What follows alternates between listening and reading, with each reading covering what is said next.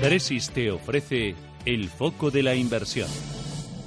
Con Gonzalo Ramírez Celaya, director de renta fija y estructurados de Tresis. Gonzalo, ¿qué tal? Buenos días. ¿Qué tal? Muy buenos días. ¿Y el foco dónde lo colocamos hoy? Pues mm, bueno, pues el único catalizador yo creo que ahí es el, los datos empresariales, no, no, hay otro. Sí que tenemos las dudas de proteccionismo y también de, esa caída muy fuerte del petróleo, ¿verdad? Pero nos tenemos que fijar sobre todo en los resultados empresariales en Estados Unidos, con esa esperanza de un 20% de BPAs, que yo creo que es realmente realmente fuerte, ¿no?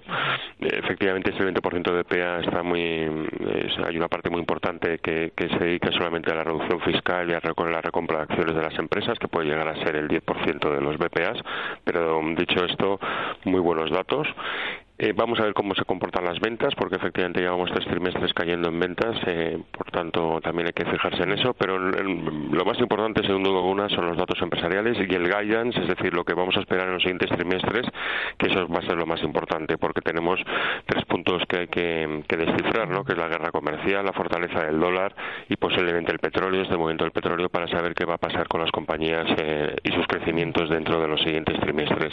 Pero en principio eso es lo que tenemos, datos empresariales americanos, ahora empiezan los europeos con un más 7% de BPA y los tipos, bueno, pues muy muy estables realmente, mejorando todos los, los bonos, eh, reduciéndose los spreads, los diferenciales.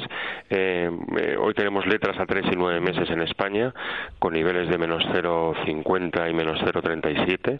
También tenemos bonos de, en Alemania a dos años con el menos 0,62.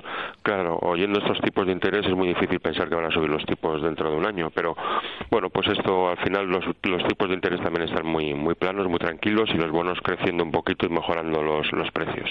Eh, dentro de la parte de renta fija, eh, ¿dónde hay ahora mismo oportunidad? ¿En high yield, en emergentes? Porque en el resto... Eh, eh ¿Dónde bueno, yo creo que, se pueda pescar? Sí, que, sí que sí que hay el, el, bofetón de, la renta fija de los últimos meses ha sido importante, sobre todo en los, en los financieros. ¿no? Es cierto que al final esta falta de, inflación pues afecta un poco a los a los bancos, a los bancos europeos en este caso, y efectivamente mm, bueno pues no, no es interesante tipos tan bajos para el crecimiento de las de las entidades financieras, pero esto no quita efectivamente que ha sido eh, unas caídas muy muy pronunciadas en todos los bancos, sobre todo todos los subordinados, y yo creo que ahí sí que tenemos eh, oportunidades, ¿no? Y también tenemos oportunidades en los emergentes. Han sido muy castigados y en aquellos high yield también han sido muy castigados, pero al final lo que siempre hemos dicho ha sido un año nada de gestión pasiva, sino mucha gestión activa. Hay que buscar el momento de entrada en, en, cada uno de los bonos porque realmente el mercado está, está realmente complicado y en Europa pues está un poquito más complicado sin duda alguna que en Estados Unidos. Oh, en renta fija sé que ha habido oportunidades, lo que pasa es que necesitas un gestor muy ágil, muy flexible para, para ser capaz de, de cazarlas, ¿no? Es que está siendo un año muy difícil para todo, ¿eh? para renta variable, para renta fija. Está siendo un, año bastante complicado. Sí que es cierto que dijimos en su momento que los protagonistas de este año, aparte efectivamente de los datos empresariales, iban a ser los bancos centrales y efectivamente así lo están haciendo.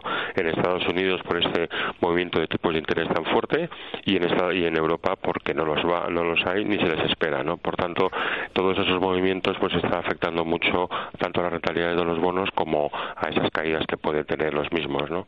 Pero yo creo que, que no está siendo tan mal año dentro de lo, de lo difícil que son los tipos negativos, pero sí que hay bastantes eh, oportunidades. Ejemplos claros, los bancos, siendo alguna, que han sido muy castigados por ser un sector muy volátil y ahora es una oportunidad importante. También los autos en su momento que han sido castigados, eh, pues bueno, pues yo creo que eh, están mejorando. También, por ejemplo, después de la llegada de, de Obrador a, a, México, que también habían sido castigados eh, empresas tan importantes con buenos ratings como Pemex, pues están mejorando muchísimo en precio. Hay oportunidad y lo que sí que, sí, que es cierto es, como bien dices, es una gestión muy muy activa. Y efectivamente más ahora con los, con los comentarios del Fondo Monetario Internacional que todavía nos dejan un poquito de, de, angustia, ¿no? porque realmente el crecimiento es menos equilibrado, hay mayor endeudamiento, el proteccionismo va a afectar, el crecimiento mundial pasa del 4,8 al 4,3. Bueno, pues parece ser que hay crecimientos de muchos eh, países que hayan llegado a su techo, ¿no? esos crecimientos, pues bueno, pues esto a la larga para el año 2019 y 2020 va a afectar mucho y hay que tener mucha precaución.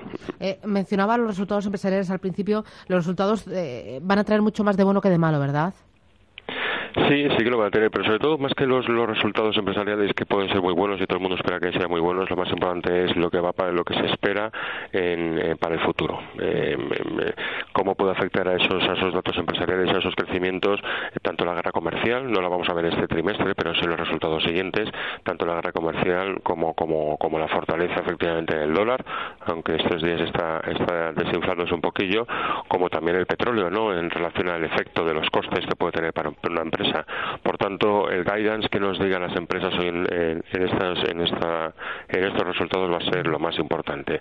Casi ya está casi todo el año hecho esos guidance, esos, esos, esas esperanzas de lo que van a crecer en los próximos trimestres va a ser lo más importante y esas noticias nos lo van a decir en los próximos días. Muy bien. Pues Gonzalo Ramírez Zelaya, veremos cómo se va dando la jornada, la semana y el mes. Que vaya todo bien, gracias. Igualmente. Adiós, chao. Tresis te ha ofrecido el foco de la inversión. Una nueva perspectiva. Observar lo mismo de siempre para verlo como nunca antes. Sentarnos a escuchar y comprender sus objetivos vitales como inversor es nuestra manera de empezar a trabajar. Y eso, que en Tresis miremos las cosas desde una nueva perspectiva, es Well Thinking. Tresis, líderes en gestión de patrimonios y planificación financiera independiente. Solicite información en tresis.com.